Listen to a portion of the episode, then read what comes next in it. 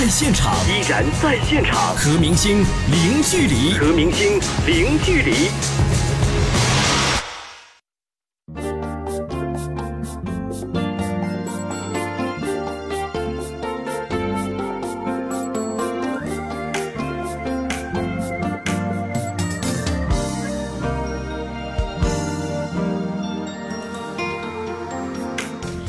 然零距离，今天我要跟您分享的是电影《坏蛋必须死》的导演孙浩，主演乔振宇。昨天晚上空降成都之后，和四川音乐学院的同学们进行的精彩互动，以及之后接受我专访又爆料的幕后故事。这两个人走进学校之后，学生们可是沸腾了。大家好，我是《坏蛋必须死》的导演孙浩。同学们下午好，我是三儿乔振宇。 부산시 한 아파트에서 살인 사건이 발생했습니다. 이름 임지연 경찰이 지명 수배를 내린 상태입니다. 워부시 화요.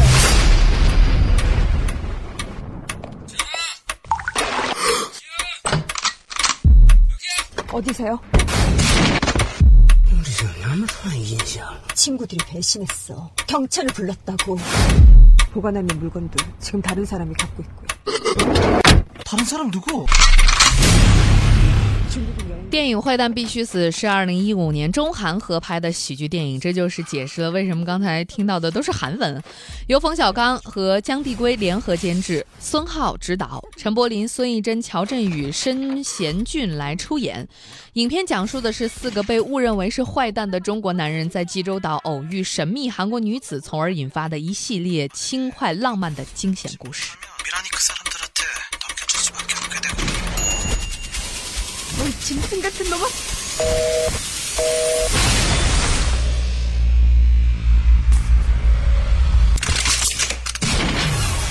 大家听出来了啊，一大部分的台词都是韩语。那语言对于整个剧组来说是最大的一个障碍，因为毕竟整部片子百分之九十都是在韩国拍摄的。现场其实拍起戏来最头疼的两件事，一个是呃翻译会会 耗费很多的时间，还有一个就是济州岛拍的时候，它那个天气特别多变，就比如说刚拍完一个镜头，可能又下雨了，那我我我得我得临时做决定，是不是要继续拍，还是要转景，等等等等，很多这样的细节都会，嗯、对对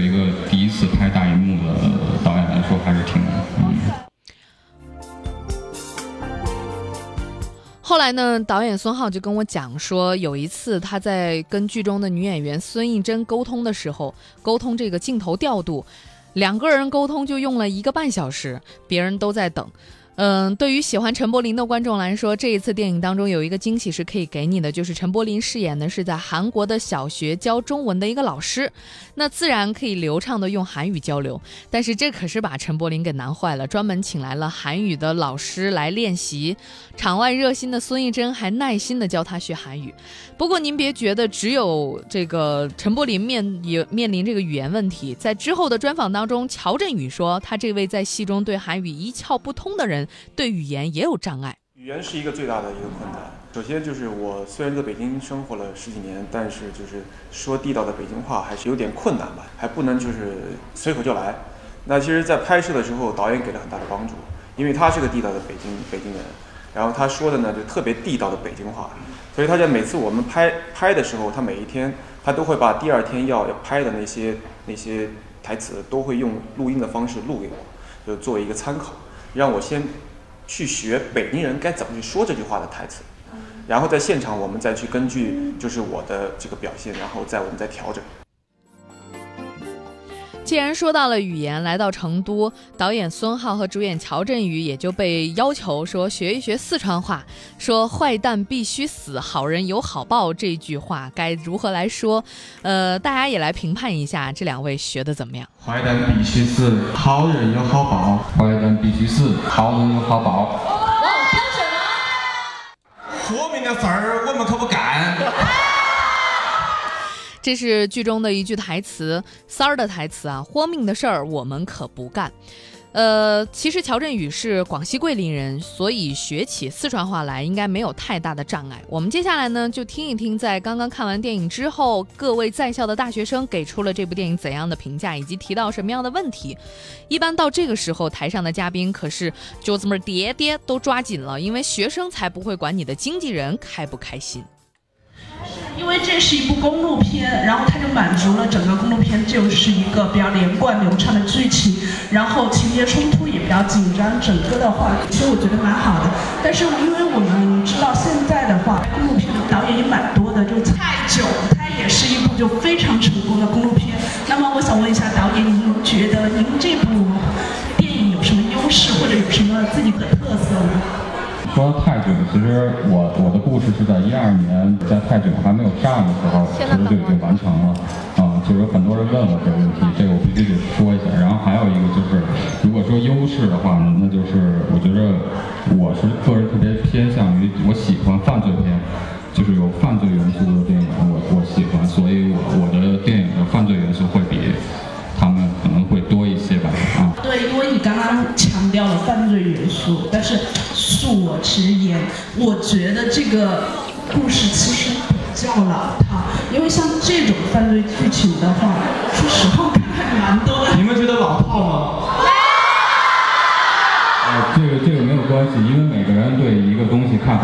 不一样的，就这样，就因为有这个原因，所以才会有各种各样的电影大家会看啊。但是我觉得，反而这部就最吸引我的就是他的，你对整个节奏把握很好。别人都说一个好的导演就是一个会讲故事的人，他整个故事的剧情的话是非常连贯的，然后节奏的话，我觉得就是没有为了要搞笑，或者是没有为了喜剧效果，你去故意的来出这样一个喜剧电影，是他自然而然的发展到这个情节。我觉得就看着会觉得观众觉得很舒服。景色的话，我觉得取景还很不错。就谢谢导演给我布置这么完美的电影。这个电影有搞笑的元素，而且就是情节比较紧张，能惯性比较好，然后有一个主线。哦，反正我很喜欢，然后我也很喜欢乔振宇还有导演。我觉得，我觉得你主要是喜欢乔振宇。之前其实乔振宇欧巴一直在我心中就是那种欧阳明日的形象。小哥，然后就一直是那种古装美男子嘛。我看了这个，我觉得哎呀妈，我男神怎么变这样啊？然后但是我看完之后，我觉得我一点都不担心。我觉得这样不正经的话，有一种特别的魅力吧。上非常的大的突破啊。然后我比较喜欢的是这个孙艺珍，她是那个我韩国。挺喜欢的一个女明星，然后我这里还写了 Thank you 导演圆满了我。啊，谢谢谢谢谢谢谢谢。我很久没有这样看过这样正经的喜剧了，因为我知道你是这部剧是构思了很久的。就现在有很多赚满播的那种喜剧，就跟风随大流了。我觉得还是现在的市场里面还是需要认认真真做电影的。我觉得这个老导演非常值得肯定。然后还有的就是，嗯，我觉得这个画面很美，效果在，惊心动魄。尤其是那个枪开的，我就一抖，吓的，然后又又会笑，被吓了之后还会笑，就是这种效果非常奇妙。后面就是台词，主安排了一切，然后坏蛋必须死，希望大家多多支持。你好，导演，我看到了你这个戏之后，然后我发了你的微博嘛，然后我看你在二零一二年的时候就发了这个。题目，其实我自己也是学编导的。我知道你作为一个导演，你其实沉浮了很多年。我就想说，你在这个潜伏了很多年。对不起，现在现场的嘛，川音的很多同学，他们都是学表演的、学导演的。我想让您跟大家分享一下，将来他也会走上这样的一个路。呃，如果想坚持走下去的话，嗯，要如何做？做了这行，会每一步都是考验啊。从你一开始做剧本的构思，然后到你去找钱来帮你完成这个，算是梦想也好，或者什么也好啊，一直到拍摄，每一天都会是一个考验。很多时候你觉得扛不下去了，那你就坚持呗，因为你除了喜欢这个，可能也不太可能喜欢别的了，除了女孩子啊，所以呢，可能对你就会自然而然你喜欢一样东西，你就会坚持下来了。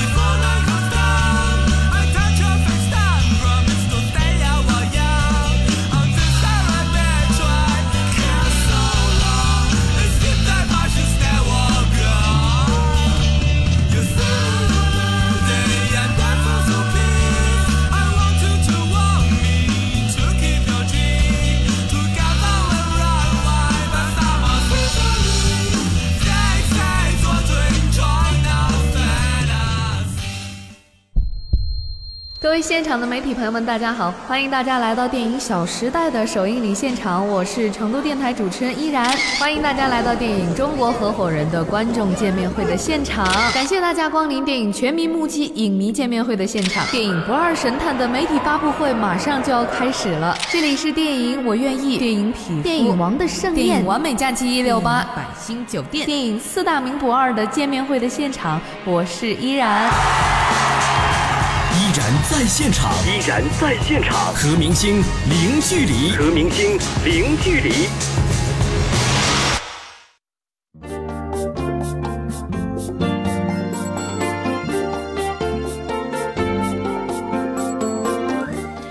各位，您现在锁定收听的是正在直播的电影研究所，我是依然。我刚才跟您分享的是电影《坏蛋必须死》的导演孙浩，主演乔振宇。昨天晚上空降成都之后，和四川音乐学院的同学们的精彩互动，听完了热热闹闹的现场，接下来就随我去面对面专访这两位，听听他们又会爆料哪些幕后的故事。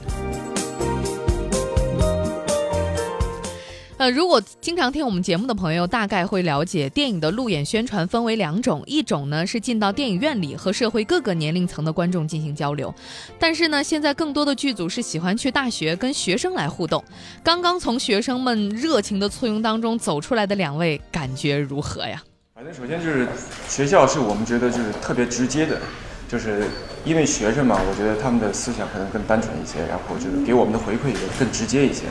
而且他们就是互动性也比较强，所以就是刚才进去以后看到大家的热情，其实正好是因为也是映后，所以大家也能够感受到就是电影的好与坏，然后给予我们的回馈也是更更直接一些。比如说今天这个音乐学院，它会有一些专业的学生来问一些相对专业的问题，我觉得挺好的，因为在影院里一般不会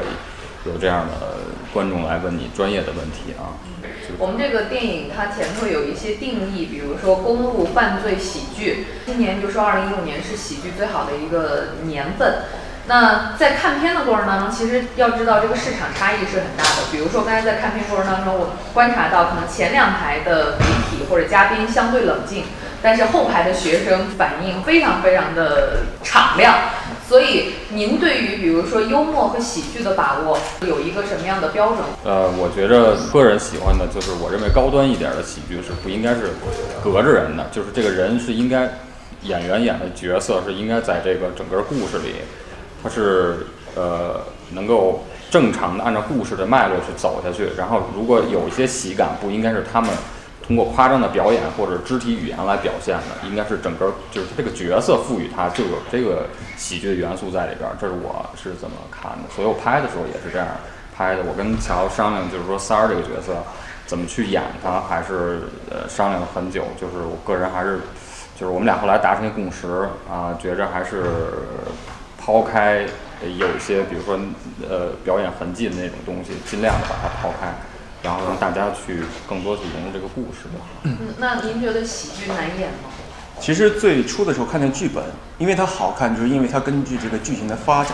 然后每个人物都有各各自的他要做做出来的事情和结果。那其实电影呈现出来给大家的一些笑点，就像三儿的一些所作所为，也是根据着这个电影的这个故事推进而他做出的这些举举动。而且就是我们在现场拍摄的时候，导演的要求是不允许我们有过多的那种夸张的表现力，只是根据这个人物的发展而做出他的意识和他的这些，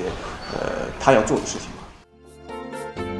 导演孙浩，很多观众对他都是陌生的。我来跟您介绍一下这个人啊。孙浩呢，是一九九九年毕业于北京电影学院导演系，毕业之后就一直跟随并且协助冯小刚导演拍摄电影，从事导演组的工作，参与拍摄了《甲方乙方》《没完没了》《大腕》《天下无贼》《唐山大地震》等多部作品，参加前期的剧本筹备、电影拍摄以及后期的电影剪辑。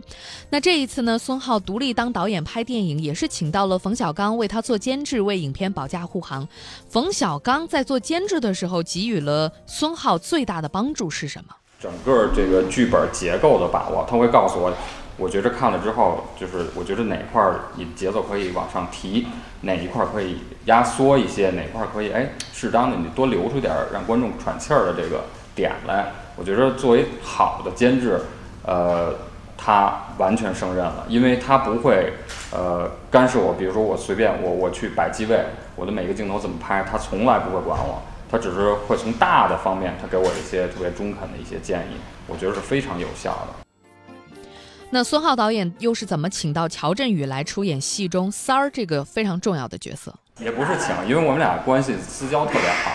反正我相对于影迷来说，我比较了解他平常的那种状态。这个三儿这个人物，要是我跟我的编剧泡出来的，就一块写着，我们最喜欢的是这个角色。那所以我就我自己心里就我就知道他肯定是可以，就是帮我们完成这个角色。而且目前看，我觉着也是，我觉着我的选择是没错的。啊，其实跟导演是从做朋友开始，然后再接触到这个，才聊这个戏的。你最开始有一点点，有点胆怯，也有点忐忑，因为我从来也没有演过这样的角色，那就是我就是怕自己的表现做不好，影响到这个戏。但是就是他给了很大的这鼓励，你一定来。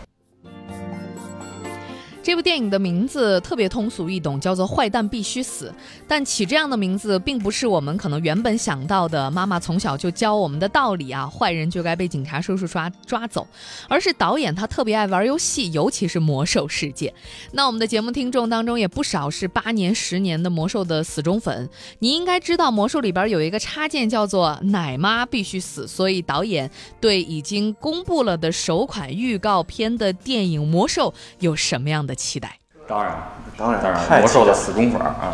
就是我不玩游戏，我也期待那个电影，就是看到他的画面，已经已经被他的画面震撼了。所以就印证了我昨天有听众在微信平台上问我对他的期待，我说如果是游戏的死忠粉，应该会特别特别期待啊。那电影《坏蛋必须死》即将会在十一月二十七号上映。呃，依然在提前看完电影之后呢，也有几点温馨提示要给各位。首先，第一，这个电影不适合带孩子看，记住这部电影的定位当中是有“犯罪”两个字。虽然为了规避过分血腥暴力的镜头，导演在写剧本的时候去掉了一些很凶残的追杀戏，但是电影当中我还是看到了一些提示剧情的血腥的镜头。